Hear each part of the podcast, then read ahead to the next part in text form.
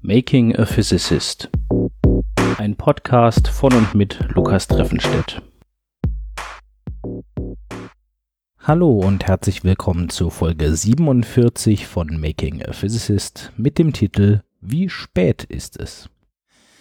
Eigentlich hätte diese Folge schon vor zwei Wochen erscheinen sollen, aber leider war es mal wieder so, dass ich in dieser Woche überhaupt keinen freien Abend hatte und einfach keine Zeit hatte, meinen Podcast aufzunehmen.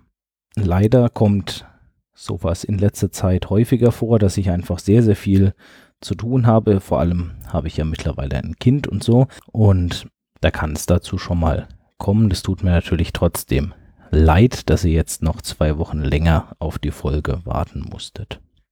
Ich denke aber, dass das nicht allzu häufig vorkommen sollte, denn ich kann ja ein bisschen darum herum planen, wie mein Terminkalender so aussieht. In der Zeit seit der letzten Folge ist ein gutes Stück meiner Arbeitszeit mal wieder dafür verwendet worden, die Vorlesung Theoretische Mechanik zu betreuen.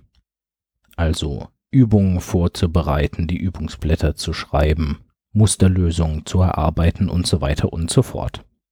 Aber ich muss sagen, bei dieser Vorlesung macht mir das richtig Spaß, diese Aufgaben, weil die theoretische Mechanik ein sehr vielfältiges Feld ist und die Methoden, die man da lernt und entwickelt, kann man für viele verschiedene Probleme anwenden. Und da ja, macht es dann eben Spaß, sich die entsprechenden Probleme auszudenken, mit denen sich die Studenten dann beschäftigen können um eben den theoretischen Apparat, den sie in der Vorlesung gelernt haben, auch anzuwenden. Parallel arbeite ich auch immer noch an meinem Artikel, der mittlerweile in der fünften Version vorliegt. Es hat sich aber auch wirklich einiges getan in den letzten paar Korrekturrunden und das heißt, hoffentlich ist es bald soweit, dass wir den Artikel dann auch einreichen können. Beim Projekt Van-Hove-Funktion stehe ich vor einem Zeitproblem. Das Zeitproblem ist aber nicht, dass ich zu wenig Zeit habe, sondern dass ich nicht so ganz weiß, ob die Zeit in den Simulationen richtig läuft. Ich habe ja zwei Simulationsmethoden. Das eine ist die Brownsche Dynamik und das andere ist die Power-Funktionaltheorie. Und mit diesen beiden Methoden bestimme ich, die gleiche Größe, nämlich die Van Hove-Funktion. Und die Van Hove-Funktion ist eine Funktion der Zeit. Jetzt möchte ich ja das Verhalten dieser Funktion vergleichen anhand dieser beiden Methoden. Also beide Methoden geben eine Vorhersage für diese besondere Funktion und dann kann ich mir anschauen, ob diese Vorhersagen übereinstimmen. Qualitativ tun sie das auch. Das heißt, wenn man sich einfach nur die Form der Funktionen anschaut, wie sie sich entwickelt, dann ist das sehr, sehr ähnlich und das ist schon mal ein gutes Zeichen. Allerdings ist die Veränderung, die zeitliche Veränderung der Funktion in der Power-Funktionaltheorie deutlich schneller als bei der Brownschen Dynamik-Simulation. Das heißt, die Prozesse laufen da rascher ab. Das kann jetzt zwei verschiedene Gründe haben. Der eine Grund könnte sein, dass tatsächlich noch Effekte fehlen, Kräfte fehlen in der Powerfunktionaltheorie, die ich dann einbauen kann und dann sagen kann, ja, seht ihr, diese Effekte sind wichtig, denn sonst kann man die Van Hove-Funktion nicht korrekt herausbekommen. Es kann natürlich auch sein, dass es nicht an der Methode an sich liegt, sondern dass ich einen Fehler eingebaut habe, der zu diesem Unterschied führt. Und das zweite wäre natürlich nichts, was ich gerne veröffentlichen würde, das müsste ich dringendst ausbügeln. Wie kann es also dazu kommen oder was ist das Problem überhaupt dabei, Zeiten zu vergleichen zwischen verschiedenen Methoden? Nun, meine Programme, die ich implementiere, um diese Methoden zu berechnen, die funktionieren alle numerisch. Das heißt, ich rechne sie nicht auf einem Blatt Papier aus, sondern ich gebe die Gleichungen in den Rechner und der Rechner berechnet diese Modelle und gibt mir dann eine Vorhersage. Allerdings beherrscht der Computer nur das Rechnen mit Zahlen. In der Physik hantieren wir aber immer mit physikalischen Größen und die bestehen aus einer Zahl und einer Einheit. Das habt ihr hoffentlich im Physikunterricht in der Schule gelernt. Eine Größe an sich bedeutet nur dann etwas, wenn sie auch eine Einheit hat. Es macht ja einen Unterschied, ob man von einer Größe wie ein Meter redet oder ob man von einer Größe wie eine Sekunde oder eine Stunde redet. Der Zusammenhang von Zahl und Einheit ist entscheidend. Jetzt könnte man natürlich die Programme so schreiben, dass der Computer die Einheiten mit berücksichtigt. Prinzipiell geht das.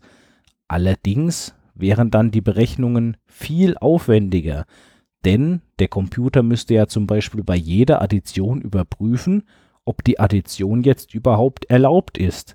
Denn ich kann zwar Längen aufeinander addieren, ich kann einen Zentimeter zu einem Meter addieren, dann müsste der Computer nur zwischen Zentimetern und Metern umrechnen, oder ich kann zwei verschiedene Längen in Metern aufeinander rechnen. Aber ich kann zum Beispiel keine Sekunde auf einen Meter addieren. Der Computer hätte also ganz schön viel damit zu tun, mit diesen Einheiten umzugehen.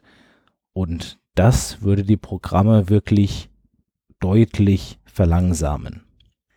Daher gehen wir bei unseren Programmen so vor, dass wir unsere Gleichungen entdimensionalisieren. Das bedeutet, übersetzt, wir entfernen die Einheiten aus unseren Gleichungen. Wie geht das? wenn die Einheiten doch so wichtig sind? Nun, zunächst einmal identifiziert man charakteristische Größen des physikalischen Systems, mit dem man sich beschäftigt.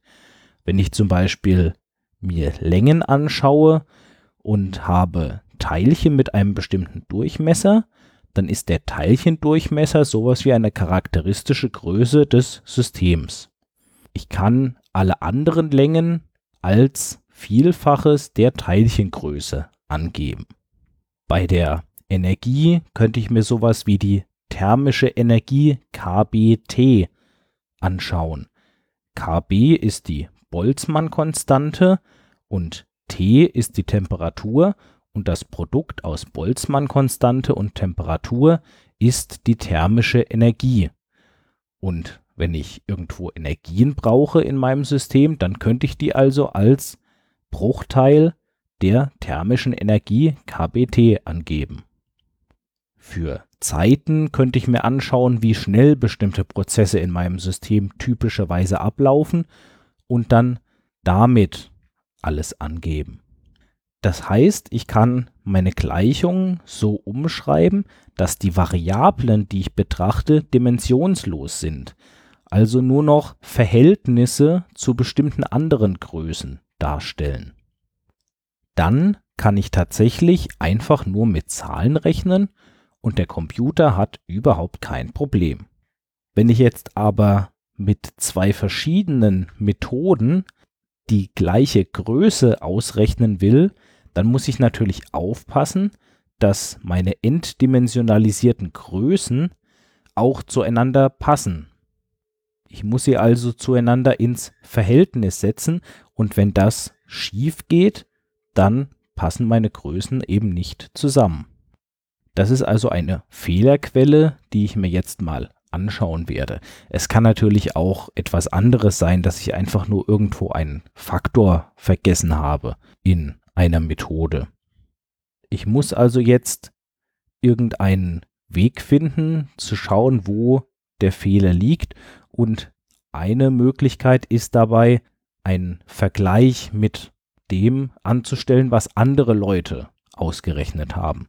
Die Van Hove-Funktion ist ja schon länger bekannt in der Physik, auch wenn man von ihr in der Schule vermutlich eher nichts hört. Und das heißt, es haben auch schon andere Leute diese Funktion berechnet mit verschiedenen Methoden. Und wenn ich mir jetzt deren Ergebnisse anschaue, dann kann ich mit meinem Programm etwas berechnen, was genauso herauskommen müsste wie bei denen. Und wenn das der Fall ist, dann ist meine Implementierung vermutlich richtig. Wenn es da eine Abweichung gibt und die Methode sehr ähnlich ist, dann deutet das darauf hin, dass ich vermutlich einen Fehler bei mir habe. Das werde ich dann hoffentlich in der nächsten Zeit herausfinden können. Bis zur nächsten Folge. Macht's gut. Dieser Podcast steht unter einer Creative Commons Lizenz. Das Intro basiert auf dem Stück Robot Physics von Socialbot. Das Stück ist erschienen auf dem Album Family Jewels und steht ebenfalls unter einer Creative Commons Lizenz